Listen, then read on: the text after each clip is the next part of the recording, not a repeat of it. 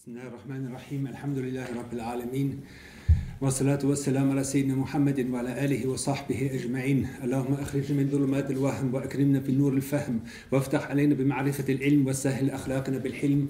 واجعلنا ممن يستمعون القول فيتبعون أحسنه. السلام عليكم ورحمة الله. Wir sind in einer weiteren Folge unseres äh, Online-Unterrichts über das Buch Muhtassim al Qasidin einer Kurzfassung von, von Imam Rasalis, Herr Ulumuddin. Äh, und in diesem großen Abschnitt äh, wird über, wird über diejenigen Eigenschaften in der Seele des Menschen gesprochen, die äh, den Menschen gefährlich sind, die sogenannten Muhlikat, die zerstörerischen Eigenschaften, die in jedem Menschen sozusagen als Anlage vorhanden sind aber die der Mensch kontrollieren muss und, und äh, nach Möglichkeit reduzieren muss und wenn der Mensch sozusagen nicht, sich nicht darum kümmert und diese, diese negativen Eigenschaften einfach in sich wachsen lässt, dann werden sie äh, extrem gefährlich für sein äh, spirituelles Leben und vor allem für sein Jenseits. Und, äh, und erfolgreich ist derjenige, der seine Seele reinigt und, und, äh, äh, in, und erfolglos ist derjenige, der sie sozusagen gehen lässt und eine Bedeutung davon ist, dass man diese zerstörerischen Eigenschaften nicht mehr kontrolliert. Und das Erste, das Erste um, also um mit diesen Eigenschaften um, umgehen zu können, ist, sie zu kennen, darüber Bescheid zu wissen. Bescheid zu wissen, dass es diese Eigenschaften gibt. Und genauso wie der Mensch sich mit seinem Körper beschäftigt und mit den Krankheiten seines Körpers beschäftigt, muss man sich auch mit den potenziellen Krankheiten der Seele beschäftigen. Und wir haben gesagt, dass die Gelehrten, also die Gelehrten sagen, dass dass die, dass die Anatomie der Seele wesentlich komplizierter, komplexer, schwerer zu verstehen ist, noch, noch schwerer zu verstehen ist, ist die Anatomie des Körpers. Und die Pathologie der Seele ist sozusagen noch komplexer als die Pathologie des Körpers. Also und das, was, immer, äh, was, was, was in diesen solchen Büchern gemacht wird, ist eigentlich eine Pathologie, eine Krankheitslehre. Also er, er, er zeigt uns die ganzen Krankheiten auf damit wir sie verstehen und damit wir uns äh, entweder davor schützen oder wenn wir davon befallen sind, äh, äh, davon sozusagen Therapie suchen und versuchen, die zu heilen. Und wir haben äh, schon einige davon erwähnt und das letzte, worüber wir gesprochen haben, ist, ist, die, ist die Eigenschaft von Ria, äh, Augendienerei. Eine Eigenschaft, die, äh, die auch im Koran erwähnt wird, die in vielen Hadithen erwähnt wird was bedeutet, dass man etwas macht und damit das Wohlgefallen in den Herzen der Geschöpfe sucht. Und das ist ganz besonders dann gefährlich, wenn man etwas macht, was anscheinend und äußerlich für Allah subhanahu wa ta'ala sein soll, aber in Wirklichkeit macht man es, um den Menschen zu gefallen. Und zwar gibt es zwei Arten davon. Einerseits, dass man es von Grund auf beginnt, um den Menschen zu gefallen, dass man von, von, von, Grund, darauf eine, von Grund auf eine Tat macht, damit die Menschen über mich sagen oder über jemanden sagen, der ist toll und der ist religiös und der ist aufrichtig und so weiter. Das ist die schlimmste Form. Oder aber, was, was uns sehr leicht passiert, dass man eine Tat verschönert, dass man zum Beispiel sein Gebet besonders andächtig macht, wenn andere Leute dabei sind, dass man, dass man besonders viel spendet, wenn andere Leute dabei sind und so weiter. Und das aber nicht, äh, weil man sich erinnert dran, äh, in der Anwesenheit der Leute, dass man es eigentlich machen sollte, sondern um den Menschen zu gefallen, um sozusagen äh, seinen Ruf bei den Menschen zu, zu vergrößern. Und äh, wir haben dann gesagt, dass Imam Rasali sagt sozusagen, die, dieser Wunsch nach Anerkennung bei den Menschen entspricht im, im Prinzip dem Wunsch nach Geld. Geld ist etwas, was notwendig ist, genauso wie Ansehen bei den Menschen in, in einem gewissen Ausmaß notwendig ist. Also wir alle sind soziale Wesen, wir können nicht ohne andere Menschen leben und wir brauchen ein gewisses Maß, sozusagen ein grundlegendes Maß an sozialer Anerkennung. Ohne dem kann man sozusagen sozial nicht weiterleben. Aber genauso wie das, das, das, das, die, das Bedürfnis und die Lust auf Geld ins Grenzenlose gehen kann, kann genauso die Lust auf Anerkennung, auf Lob, auf Geltung unter den Menschen ins, ins Grenzenlose gehen. Und dann wird es zerstörerisch. Und wir haben gesagt, dass es interessant ist, dass, dass es genau die, sozialwissenschaftliche Theorie von Bourdieu mit äh, äh, materiellem Kapital, sozialem Kapital, kulturellem Kapital. Also hier, er spricht eigentlich über soziales Kapital. Man macht etwas, was scheinbar für sein spirituelles Kapital ist, aber man macht es, um sein soziales Kapital zu, zu, äh, zu erhöhen. Oder sogar um sein materielles Kapital zu erhöhen. Auch das gibt es, dass man sich als besonders fromm gibt, weil man gerne einen bestimmten Job hätte als irgendwas. Und da haben wir gesagt, dass äh, äh, einer der, einer der frühen rechtschaffenen Menschen hat gesagt, äh, es, ist mir lieber, es, ist mir lieb, es ist mir lieber, die Dunja mit einer Flöte, mit Flötenspiel zu verlangen, also Geld zu verdienen mit Flötenspiel, als durch die Religion. Äh, also durch unaufrichtiges Streben der Religion. Gut. Auf jeden Fall, das war unser Thema und wir haben gesagt, dass das Ria, also diese Augendienerei, ist, äh, zeigt einen, einen Mangel in Tawhid, einen Mangel im, im Glauben. Warum? Weil man glaubt, dass der Blick der Menschen nützlich ist. Und wenn man glaubt, dass, der, dass, die, dass die Tatsache, dass man den Menschen jetzt gefällt mit irgendwas, dass ihm das irgendwas nützen wird und dass es einem gut tun wird. In Wirklichkeit, und dass man vergisst dabei, was der Blick Allahs bedeutet und was der Blick von Allah bedeutet und was das Ansehen bei Allah subhanahu wa ta'ala bedeutet. Und wenn man diese Dinge vermischt, hat man, hat man ein Problem mit seinem, mit seinem Glauben. Also ein Problem mit seinem Glauben ist eine Schwäche mit seinem Glauben. Nicht, dass man dadurch den Glauben verliert, aber dass der Glaube schwach wird. Und, und, äh, und im Weiteren haben wir darüber gesprochen, dass diese Augendienerei verschiedene Formen haben kann. Er hat gesagt, sie kann einerseits im Körper sein, im körperlichen Habitus, wie man sitzt, wie man sich gibt, wie man, wie man sich sozusagen benimmt vor den Menschen, um, um sie zu beeindrucken, im Körper. Das zweite in der Stimme, in der Sprache, in der Art zu sprechen. Das dritte in der Kleidung das vierte war in, äh, in seinem Sozialverhalten. Er hat gesagt zum Beispiel, dass man, dass, man, äh, dass man versucht, möglichst viele Gelehrte in sein Haus zu bringen, dass die Leute am Ende sagen, Mashallah, die, der Sheikh sowieso ist bei dem außen ein- und ausgegangen und so weiter. Und, das, und, das, und natürlich dann mit, und, und die letzte Form war die mit Handeln, also äh, Augendienerei mit Handlungen, dass man sein Gebet verrichtet oder dass man irgendwas Religiöses tut, um die Menschen damit zu beeindrucken. Genau. Und jetzt, äh, kommt, jetzt noch, es kommt jetzt noch eine kleine Ergänzung zu all dem, äh, bevor wir zu einem neuen Kapitel kommen. Und zwar, er sagt, prinzipiell die Grundregel ist die, dass, dass, dass man äh, dass das Verbergen von guten Taten, das Verbergen von Gottesdiensten hilft einem dabei, keine Augendienerei zu entwickeln. Er sagte, wie wir letztes Mal äh, erwähnt haben, manche der aufrichtigen Menschen haben noch stärker versucht, ihre guten Taten zu verstecken, als ihre Sünden zu verstecken. Also prinzipiell ist, er sagt, die Grundregel ist die. Aber es gibt natürlich Situationen, wo auch das Erwähnen oder das, offen, das offenkundige Tun von guten Taten sinnvoll sein kann, nämlich er sagt, dass, dass andere Menschen dir nachfolgen. Ja? Zum Beispiel, äh, es wird für gute Sache Geld gesammelt und, und man gibt jetzt irgendwie, äh, man gibt jetzt 500 Euro rein, aber in dem Moment hat man nicht die Absicht, dass die Menschen mich jetzt toll finden, sondern man hat die Absicht, dass man damit die Menschen motiviert, dass sie auch was Gutes tun. Okay? Aber er sagt, diese Sache ist etwas, diese Haltung ist etwas für starke Menschen. Also das erste ist, du musst dich selbst prüfen und musst schauen, wie wichtig, also wie stark bin ich in meinem Glauben und wie anfällig bin ich für Augendienerei. Und wenn ich merke, sozusagen in meinem Herzen ist, dass ich ständig danach suche, was die Menschen über mich denken, wie mein Ansehen ist und so weiter, dann ist es besser, das nicht zu machen, weil dann, dann falle ich sozusagen leicht in diese Falle rein. Aber wenn ein Mensch weiß, dass für ihn eigentlich die, das, was die Menschen denken, relativ, also relativ unwichtig ist und so weiter, dann kann es sein, dass es bei bestimmten Dingen sinnvoll ist, dass man etwas öffentlich und bewusst öffentlich macht, um andere zu motivieren, auch was Gutes zu machen.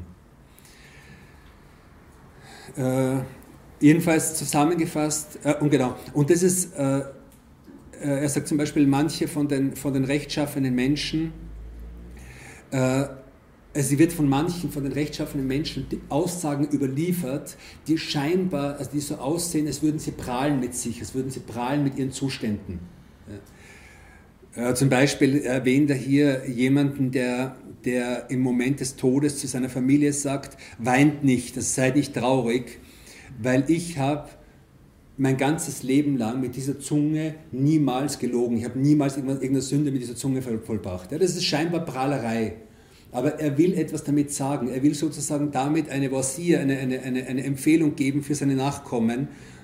Ich habe mit dieser Zunge nie gesündigt, das sündigt ihr auch nicht mit eurer, mit eurer, mit eurer Zunge. Oder äh, es wird überliefert, dass Abu Bakr ibn Ayyash äh, gesagt hat, als er hat ein Haus gehabt und dann ist jemand in dieses Haus eingezogen und er hat gesagt, hüte dich davor, in diesem Haus zu sündigen, weil in diesem Haus habe ich 12.000 Mal den Koran fertig gelesen. Also habe ich 12.000 Ritten gemacht. Ja. Das sind Dinge, die hat äußerlich gesehen äh, äh, also nach, nach, nach äh, Prahlerei aussehen, aber in Wirklichkeit sind es Empfehlungen. Aber er sagt eben, also Imam Ghazali sagt hier, das ist etwas für Menschen, die sozusagen gefestigt sind in ihrem, in ihrem, in ihrem, in ihrem inneren Zustand. Und dann, das ist jetzt sozusagen die, das nach außen kehren von guten Taten. Und dann spricht er jetzt über eine andere Sache, nämlich das Verbergen von Sünden, das Verstecken von Sünden. Und das ist etwas, was nichts mit Rea zu tun hat. Dass wir unsere Sünden verstecken, ist etwas, was notwendig ist und was sozusagen ein Befehl vom Propheten ist und was, äh, was einfach eine grundsätzliche Notwendigkeit ist und man braucht sich keine Gedanken darüber machen. Also man soll jetzt nicht denken, aha, ich, ich, ich verstecke meine Sünden vor den Leuten, darum muss ich jetzt jedem sagen, was ich gestern gemacht habe, damit ich keine Augendienerei mache. Das, das, also, das, das ist sozusagen nicht, nicht gewollt und nicht, nicht beabsichtigt damit.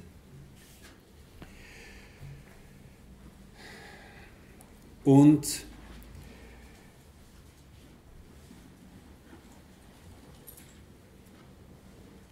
genau, und er sagt, prinzipiell ist es so, dass äh, dass es normal ist, dass ein Mensch auch nicht will, dass über ihn schlecht gesprochen wird. Weil die Grundnatur des Menschen ist so, dass man nicht, dass, dass wenn man hört, über mich wird schlecht gesprochen, dann beschäftigt einen das. Das ist etwas, was das Herz beschäftigt. Aber sagt, genauso ist es so, dass gelobt zu werden, beschäftigt das Herz. Gelobt zu werden ist etwas, was das Herz sozusagen, das kennen wir alle, ja, das was, was spricht das Herz an und er sagt, und der Zustand ist, dass das Herz dadurch sozusagen aus dem Zustand von Sicker, aus dem Zustand von Erinnerung an Allah rausgeht, an die Erinnerung an die Menschen. Und darum soll man sich, also beides ist normal, aber vor beiden soll man sich sozusagen hüten. Genau. Und, und dann sagt er was, was Interessantes, nämlich, äh, das ist Beginn des neuen Abschnitt, und sagt, es gibt folgende Situation. Nämlich, wenn man mit Menschen zusammen ist, zum Beispiel, man macht eine Reise und man ist zusammen mit Menschen, die der Hajjud beten, die in der Nacht aufstehen und beten. Okay? Und man spürt, und dann sieht man, aha, ich stehe jetzt auch auf und bete mit ihnen. Ist die Frage, ist das real oder nicht? Also ist es real, dass wir jetzt in einer Gemeinschaft wesentlich stärker sind und wesentlich besser uns verhalten, als wenn wir alleine wären? Und er sagt, im Prinzip ist es was Normales. Also die Tatsache, dass man sich, dass man sich in der, in der, also unter rechtschaffenen Menschen besser fühlt, ist was völlig Normales, was nichts mit Rea zu tun hat. Und er sagt, er sagt auch einen Grund. Er sagt, der Grund dafür ist, dass jeder Gläubige, jeder Gläubige hat den Wunsch, Allah subhanahu wa ta'ala anzubeten. Jeder Gläubige hat den inneren Wunsch und das innere Bedürfnis, Allah anzubeten. Aber es ist so, dass, dass es einfach innere Blockaden gibt, innere, innere Hindernisse gibt, Raffler gibt, Gleichgültigkeit gibt. Und all diese Dinge, die uns jetzt beschäftigen, die das verhindern. Und in der Gesellschaft von rechtschaffenen Menschen gehen diese, gehen diese, ganzen, diese ganzen Hindernisse zum, zumindest teilweise weg und man wird plötzlich äh, äh, wie sagt man, aktiver, man hat mehr Wunsch, was zu tun und so weiter. Und das ist normal und, und das, nicht das ist mit Rea gemeint. Also, Sheikh Herodos hat einmal einen schönen, einen schönen äh, Vergleich gemacht. Er hat gesagt, der Glaube, der Glaube im Herzen des Menschen ist so wie Zucker in einem Glas Tee. Ich habe ein Glas Tee und unten ist Zucker. Der Tee ist bitter. Aber ganz unten ist Süße. Was muss ich machen? Ich muss den Tee umrühren. Und, und so ist jeder Gläubige, hat in seinem Herzen tief unten, hat, hat Gutes, hat Liebe zu Allah, hat den Wunsch, was zu tun und so weiter. Aber man braucht diese Bewegung. Man braucht, also die Bewegung kann sein, dass man selbst was tut oder aber auch, dass andere sozusagen einen motivieren, was zu tun. Und dann plötzlich kommt sozusagen das Gute aus dem Tiefen des Herzens nach oben und man, wird, man, man kommt in einen besseren Zustand. Gut. Äh, und, äh, und er sagt halt, hüte dich davor in solchen Zuständen, dass Shedan dann zu dir sagt, aha, mach das nicht, weil du machst jetzt, du machst jetzt Augendienerei, bleib sitzen und bete nicht. Na, du sollst beten, lass, lass dich motivieren. Also lass dich motivieren von den Menschen und, und verzichte nicht auf gute Taten, äh, nur äh, weil, du, weil du fürchtest, dass es, dass es Augendienerei sein könnte. Aber ein Rat, den er uns gibt, beobachte dein Herz gut. Also er sagt, man soll immer, man soll diese, diese ganzen, also diese Gefahrenpotenziale erkennen, also kennen und man soll immer äh, wach sein innerlich und, und sich bewusst sein, was, was ist in mir los. Das ist das, was man Introspektion nennt. Wir sollen in uns hineinschauen. Das ist etwas, was uns so extrem schwer fällt was wahrscheinlich den Menschen prinzipiell schwer fällt. Und heute fällt es uns noch schwerer, weil wir ständig nach draußen schauen können. Weil ich meine, selbst wenn uns diese äußere, normale, materielle Welt langweilig ist, dann können wir unser WhatsApp schauen, in unser Facebook schauen, in unser Dings und so weiter. Und ständig nach außen, ständig unsere Augen nach außen richten. Ja? Aber wie schwer ist es, die Augen nach innen zu richten, einen Blick nach innen zu richten und wirklich zu spüren, was ist in mir los. Und, äh, und, und, und solche Bücher helfen einem eben, dass man einfach beginnt, äh, mehr sozusagen sich selbst wahrzunehmen. Und das ist kein Egoismus und das ist kein Rückzug ins Private, sondern es ist eine Verantwortung, die jeder Mensch hat, weil die Menschen in erster Linie, also weil wir Menschen in erster Linie verantwortlich sind für uns selbst, bevor wir für die Welt verantwortlich sind.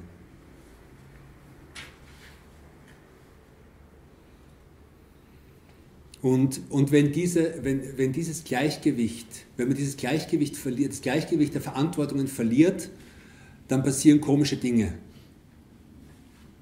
Wenn Leute zum Beispiel, die sagen, äh, sie, sie wollen Gerechtigkeit auf der Welt verwirklichen, plötzlich Autos anzünden, wie das letzte Woche der Fall war, dann sieht man, es ist etwas aus dem Gleichgewicht gekommen. Irgendwas stimmt jetzt nicht mehr.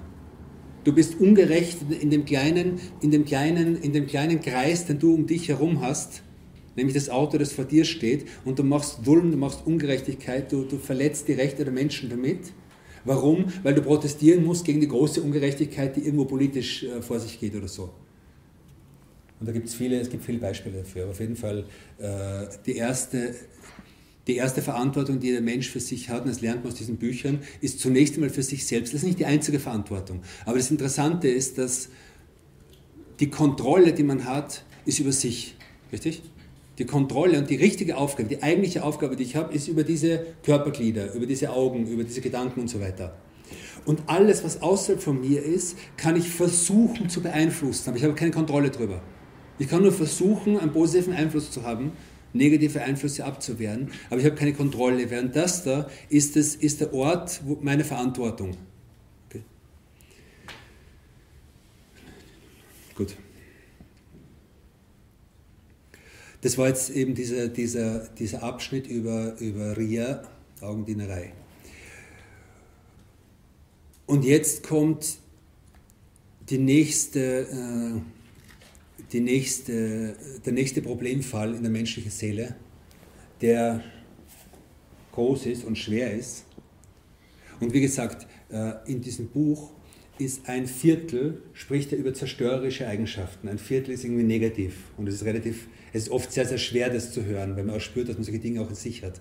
Und das, andere, das nächste Viertel sind die rettenden Eigenschaften, die guten Eigenschaften. Das, wird dann ein bisschen angenehmer zu lesen. Ja, aber das ist, äh, also diese Bücher zu lesen ist, diese Bücher zu lesen ist nicht leicht für die Seele. Aber es ist notwendig. Es ist eine bittere, eine bittere Medizin. Jedenfalls die nächste, die nächste Eigenschaft, über die, über die er hier spricht, ist Kibber, Arroganz. Arroganz. Und in Surat al-Araf, Vers 146 heißt es, سأصرف عن آياتي الذين يتكبرون في الأرض بغير الحق. Ich werde diejenigen von meinen Zeichen abwenden, die auf der Erde ohne Recht hochmütig sind. Das ist ein Versprechen. Das ist eine äh, ernste Warnung. Ich werde. Allah wird diejenigen abwenden. Äh, wir, werden, wir werden im Laufe des Kapitels hören, äh, was es, äh, was es, was es heißt, also was, was, dieses, was, was es genau bedeutet. Und in, in Surat al-Nahl, Vers 23 heißt es, Innahu la yuhibbul, muta. Wahrlich, er liebt die Arroganten nicht. Und jetzt kann man sich überlegen, was es bedeutet.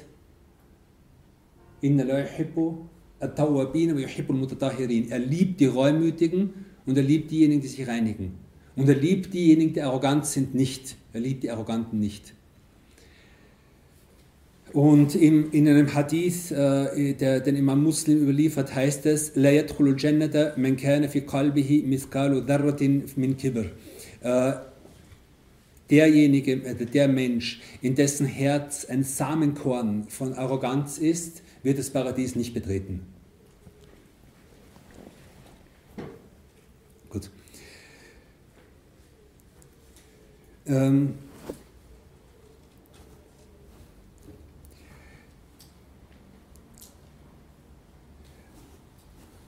Dann sagt er, äh, Sufyan äh, ibn Uyayna, der große Hadith, äh, Hadith-Überlieferer von Tabi'in, sagte,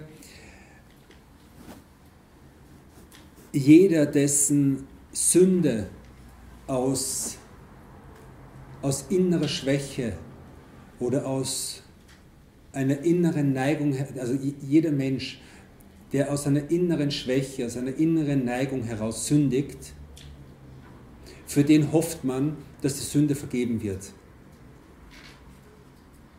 Weil Adam a.s. Aus, in, in dieser, aus dieser Neigung heraus äh, einen Fehler gemacht hat. Und, der, und, je, und jeder, dessen Sünde aus Arroganz heraus ist, für den fürchtet man den Zorn Allahs, weil Iblis aus Arroganz heraus gesündigt hat.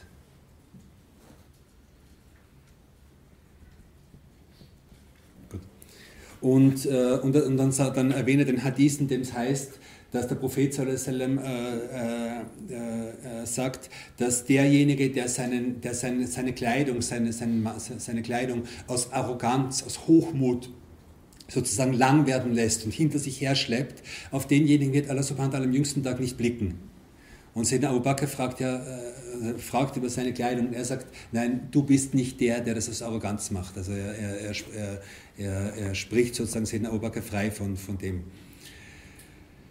Ähm, und er sagt, äh, also äh, der Imam sagt hier, äh, die Arroganz ist eine innere Charaktereigenschaft, die sich in äußerem Benehmen zeigt. Also es gibt eine direkte äußere, es gibt Arroganz ist zwar im Inneren des Menschen, aber er äußert sich in, in bestimmten Verhaltensweisen. Was ist, der, was ist der innere, was ist die innere Wurzel von Arroganz? Er sagt, es ist, dass man sich selbst höher sieht als andere. Dass man sich selbst vollkommener betrachtet als andere. Okay? Und wenn man das, wenn man das hat, ist man sozusagen arrogant. Und das, und das unterscheidet Arroganz von Selbstgefälligkeit. Selbstgefälligkeit, Ojab, über das, über das werden wir noch sprechen, äh, Ojab ist auch eine, eine Eigenschaft von diesen Eigenschaften, die gefährlich sind, aber Ojab heißt, man gefällt sich selbst gut, ohne dass man auf andere hinabblickt. Aber Arroganz heißt, man gefällt sich selbst so gut, dass man andere für, für, für also gering schätzt und gering erachtet. Äh, und dann sagt er, und wisse, dass die Krise oder dass das Problem, der, dass die Probleme, die aus Arroganz entstehen, enorm groß sind. Und es, es ist nur ganz selten, dass diese Eigenschaft der Arroganz äh, zu, also, äh, nicht die Gottesdiener und die Asketen und die Gelehrten befällt. Das heißt, er sagt, diejenigen Menschen, die besonders religiös sind, müssen besonders aufpassen, dass sie nicht arrogant werden. Das ist eine wichtige Botschaft. Und das ist natürlich wichtig, weil, weil, die, äh, weil Imam Rasali, äh, die, Bücher werden nicht geschrieben für Menschen, die religiös sind. Menschen, die nicht religiös sind, lesen solche Bücher gar nicht. Aber er sagt, liebe Menschen, die solche Bücher lesen, die sich mit solchen beschäftigt, ihr seid besonders anfällig dafür.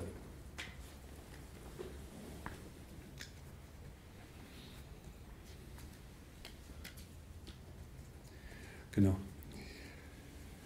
Welche, welche Konsequenzen hat Arroganz? Also was, er sagt, die, die Konsequenzen sind groß und, und sagt, die religiöse Menschen müssen davon aufpassen. Was sind die Konsequenzen? Äh, eines ist, dass die, dass die, äh, dass, die, äh, dass Arroganz äh, unvereinbar ist mit den edlen oder mit den guten Charaktereigenschaften eines Gläubigen.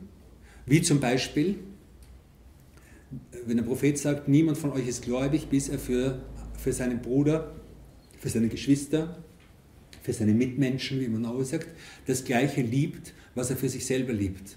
Ein arroganter Mensch macht das nicht.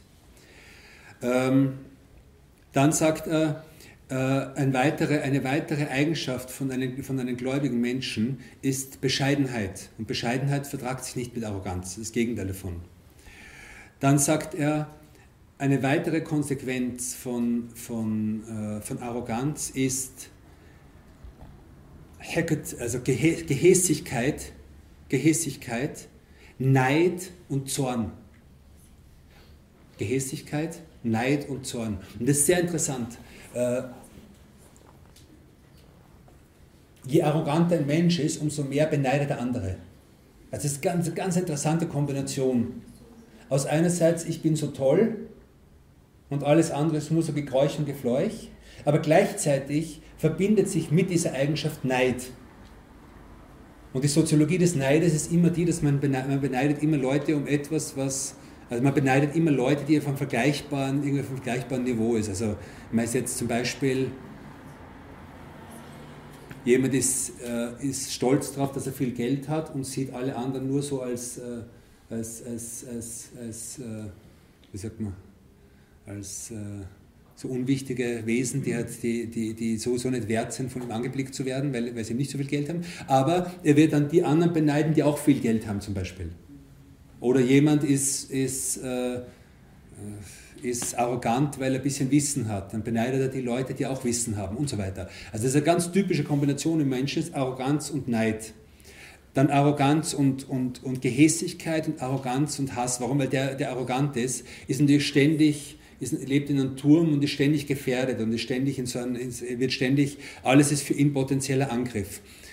Äh, dann, was, dann sagt er, was arrogante Menschen auch nicht können, ist ihren Zorn zu beherrschen. Sieht man es, das kennt, glaube ich, jeder. Arrogante Menschen neigen dazu, sehr zornig zu sein. Äh, dann noch was, dass arrogante Menschen keinen Ratschlag annehmen können, keine Kritik annehmen können. Und dass, dass sie äh, dass arrogante Menschen eigentlich lernunfähig sind. Warum? Weil sie nicht das Gefühl haben, dass sie lernen könnten, dass sie lernen müssen.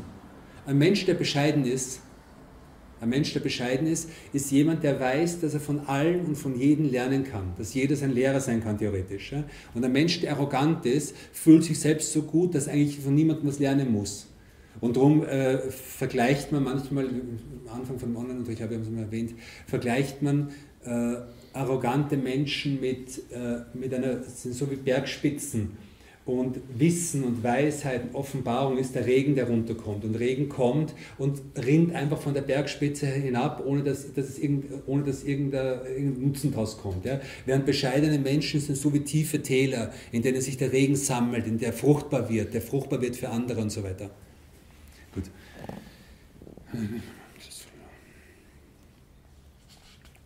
Und äh, genau, und dass man eben, dass, dass es einen schwerfällt, dass man arrogant ist, von anderen zu lernen, weil man eben nicht akzeptiert, weil man es nicht für möglich hält, dass jemand anderer wirklich etwas hat, was mir nützen könnte.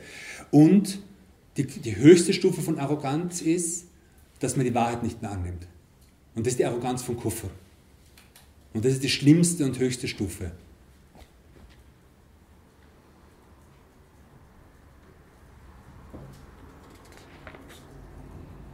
Und, äh, und die Grund, also und die, die, die Verkörperung von Arroganz ist Iblis, dem befohlen worden ist, sich vor Adam niederzuwerfen und er hat es nicht gemacht, weil er gesagt hat, ich bin besser als er.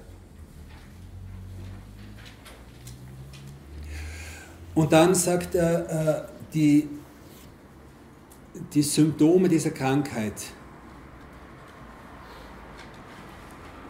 Die Symptome dieser inneren Krankheit sind in drei Gruppen zu teilen. Oder die, die, die Schwere dieser Krankheit kann man, also man, wie sagt man in der Pathologie, die Krankheit der drei Stadien, richtig? Die Krankheit, also es gibt Stadium 1, Stadium 2 und Stadium 3. Stadium 1 ist, äh, dass die Arroganz im Inneren, äh, im Inneren des Herzens vorhanden ist. Dass der Mensch sich selbst tatsächlich als besser ansieht als die anderen. Okay? Aber dass er sich bemüht, dem sozusagen nicht Folge zu leisten und dass er sich bemüht, zumindest äußerlich einfach irgendwie bescheiden zu sein. Also er hat es in sich, aber gleichzeitig weiß er, er sollte es eigentlich nicht haben und kämpft dagegen an. Okay? Das ist so wie jemand, der ein Baum, er sagt, der Baum ist da, aber er versucht zumindest die Äste abzuschneiden. So wie ein Baum, der immer größer wird und man, man, man, man schneidet die Äste ab. Also er meint damit, im Prinzip sollten wir uns bemühen darum, den Baum von den Wurzeln her abzuschneiden. Ja? Aber, aber wenn, wenn jemand das nicht macht, dann zumindest versucht er, dass diese, diese Sache nicht zu groß wird. Das ist das Stadium 1. Stadium 2 ist, dass man, ins, dass man die Arroganz in seinem Verhalten äußert. Und zwar, indem man versucht, äh, sich in den Sitzungen mit anderen Menschen äh, besonders an besonderen Plätzen hinzusetzen, dass man, dass man, äh, dass man vor den anderen geht, dass man, ähm, dass man wütend wird, wenn irgendjemand mich nicht gut genug behandelt und so weiter. Das ist die zweite Stufe. Das heißt, die Arroganz zeigt sich im Benehmen, sie zeigt sich im Verhalten. Und die dritte und schlimmste Stufe ist, dass es sich in der Sprache zeigt. Dass der Mensch wirklich nun offen sich selbst lobt, sich selbst hervorhebt, als dass er was Besseres ist, dass er andere schlecht macht, weil sie ihn nicht, äh, nicht gut genug, nicht hoch genug geschätzt haben und so weiter.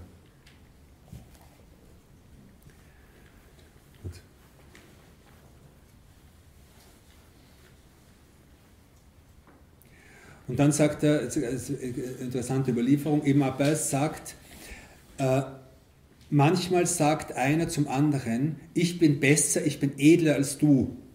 Und Ibn Abbas sagt dazu, und niemand ist besser als jemand anderer, außer durch Taqwa, außer durch Gottesfurcht. In der Kremakum in der Lahi, der Beste unter euch ist der Gottesfürchtigste. Und jetzt, äh, das ist sozusagen der Zustand des Gläubigen, der beste, also die, die richtige, das richtige Kriterium ist Gottesfurcht. Aber er sagt, unter den Menschen aber gibt es viele andere Kriterien. Und die zählt jetzt auf und sagt, äh, Arroganz ist ein Faktor, ein, ein, ein, wie sagt man, ein Kriterium, dass Menschen arrogant werden, ist Vermögen, Geld. Kennt jeder dass man arrogant wird, wenn man das bessere Auto hat, dass man arrogant wird, wenn man mehr verdient, dass man arrogant wird, wenn man ein schöneres Haus hat und so weiter. Dann das zweite ist durch Schönheit, Arroganz durch Schönheit. Das dritte ist durch Stärke oder das vierte ist durch die vielen Nachfolger, also durch sozusagen durch die große Fangemeinde und Anführungszeichen. Und dann sagt er, die Arroganz, die Arroganz von Geld ist verbreitet unter Königen und Händlern. Ist klar. Braucht man nicht weiter kommentieren.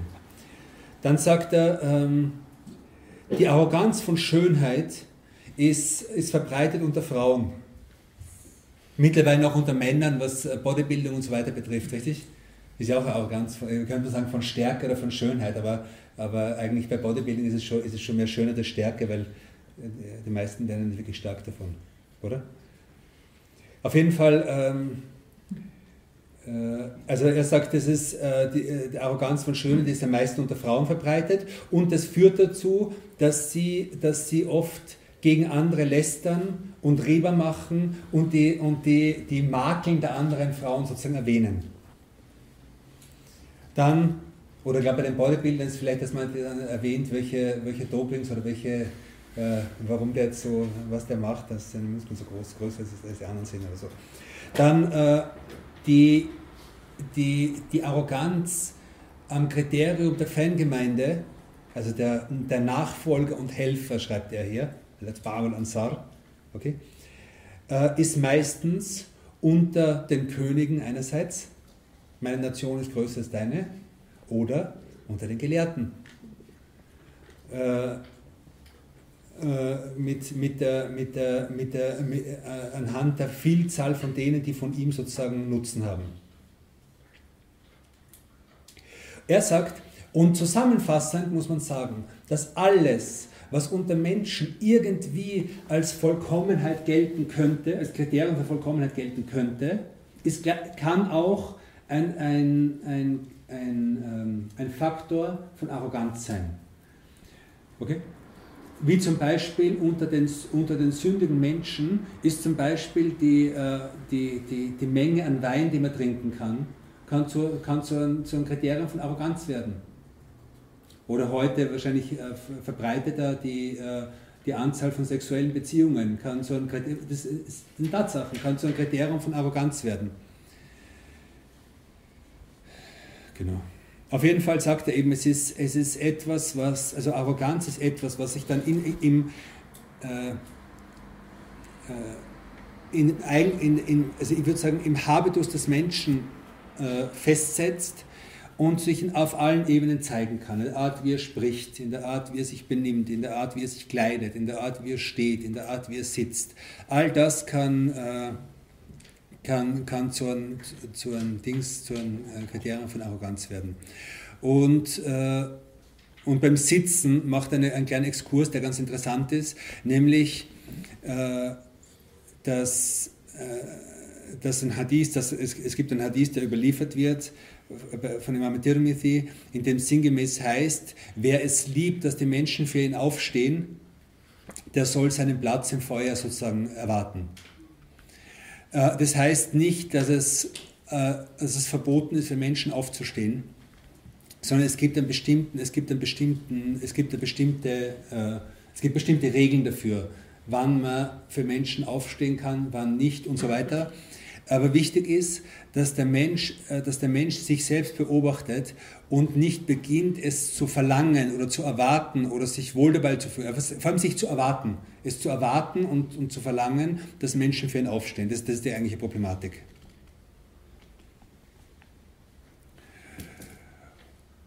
Und dann kommt ein ganz schöner, äh, also genau, und dann sagt er noch andere, also eine, ein Symptom von, von, von Arroganz ist, dass man eben in einen Raum kommt und man wird böse, wenn die Menschen nicht aufstehen. Das zweite ist, dass man nicht mehr geht, ohne dass jemand hinter einem geht. Also man, man will gehen und man will ständig jemanden, man will ständig sozusagen einen, einen, jemanden haben, der einem nachfolgt. Okay? Der Prophet soll sein, wie ist er gegangen? Es wird überliefert, dass in seinem Shemai wird berichtet, dass er gegangen ist und gesagt hat, lasst den, lasst den, Rücken, für die Engel, lasst meinen Rücken für die Engel frei. Er ist, er ist nicht vor den Leuten gegangen.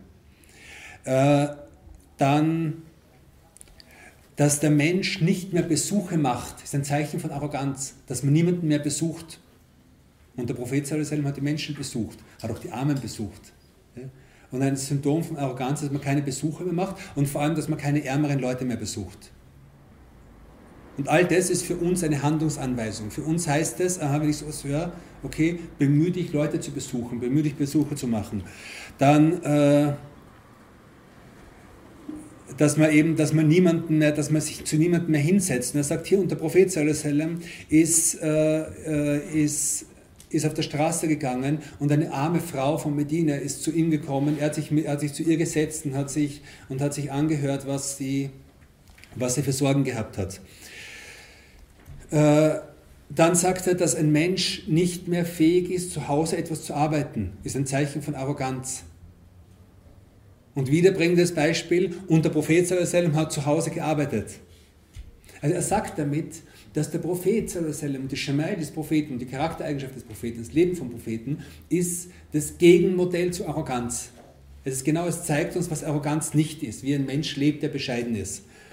Ähm, dann, dass er dass äh, ein, ein, Zeichen von Arroganz ist, dass man nicht mehr seine Sachen vom, vom Markt nach Hause tragt, dass man nicht mehr einkaufen geht.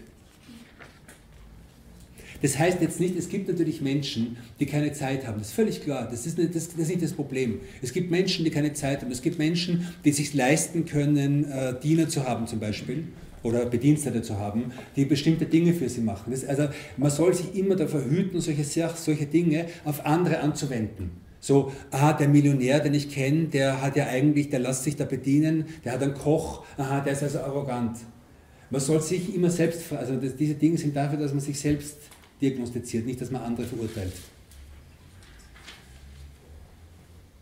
Gut. Äh und darum sagt er, wenn man, wenn man, versuch, wenn man sich bemüht darum, seinen, seine eigene Arroganz zu behandeln und Tawadu, also Bescheidenheit zu lernen, dann soll man die Sira des Propheten lesen. Er meint damit, man soll man die Shemail des Propheten lesen, weil das ist, das ist, das ist sozusagen ein Gegenmittel. Äh, ja. Gut. Äh, wir bleiben hier stehen. Es, es, geht, dann im, das, also es geht dann weiter ähm, mit sehr konkreten äh, Empfehlungen, wie man, wie man tatsächlich dann mit dem Problem umgehen kann. Also wenn man spürt, dass man selbst Hochmut in sich hat, dass man irgendwie arrogant wird und so weiter, dann gibt es halt ganz bestimmte äh, äh, Gegenmittel. Also wir haben gesagt, das Buch ist immer so, es wird die Krankheit genannt. Dann, wird, dann werden die Symptome genannt. Dann werden die, die Mediziner, die Äthiologie, die, die, die, der Ursprung der Krankheit, woher die Krankheit kommt. Dann werden die Stadien der Krankheit genannt. Und dann wird die Therapie genannt, die Prognose, die äh, Differentialdiagnose, zum Beispiel wenn man sagt, die eine Krankheit schaut einer anderen Krankheit ähnlich. Da gibt es eine Differentialdiagnose. Also man sagt aber, wenn das ist, dann ist es die Krankheit, wenn es das ist, ist es jene Krankheit. Hier zum Beispiel macht er Differentialdiagnose zwischen, zwischen äh, zwischen äh, Arroganz und Selbstgefälligkeit und sagt, der Unterschied, sie haben zwar etwas Gemeinsames, aber der Unterschied ist, man einem braucht man andere Menschen, auf die man hinabschauen kann, dem anderen nicht und so weiter. Auf jeden Fall im, im, im, nächsten, im nächsten Abschnitt kommen dann sozusagen Therapieempfehlungen für denjenigen, der von dieser Krankheit irgendwie in irgendeiner Weise betroffen ist und niemand von uns ist frei davon, also niemand von uns kann sich selbst guten Gewissens wirklich lossprechen davon. Und man spürt es am ehesten daran, wie man reagiert, wenn irgendjemand etwas Schlechtes über mich sagt. Und wenn ich höre, jemand hat schlecht über mich gesprochen und ich spüre, dass ich in irgendeiner Weise wütend werde, dann, oder dass es irgendwie mich wirklich ärgert oder so, dann, äh, dann ist es schon ein Zeichen dafür, dass irgendwas nicht stimmt. Weil die, die die, äh, wir haben schon mal darüber gesprochen, die, die, die Haltung der rechtschaffenen Menschen war die, dass man sagt, Alhamdulillah, dass er dieses bemerkt hat und nicht alles andere bemerkt hat, was am schlechten in mir ist.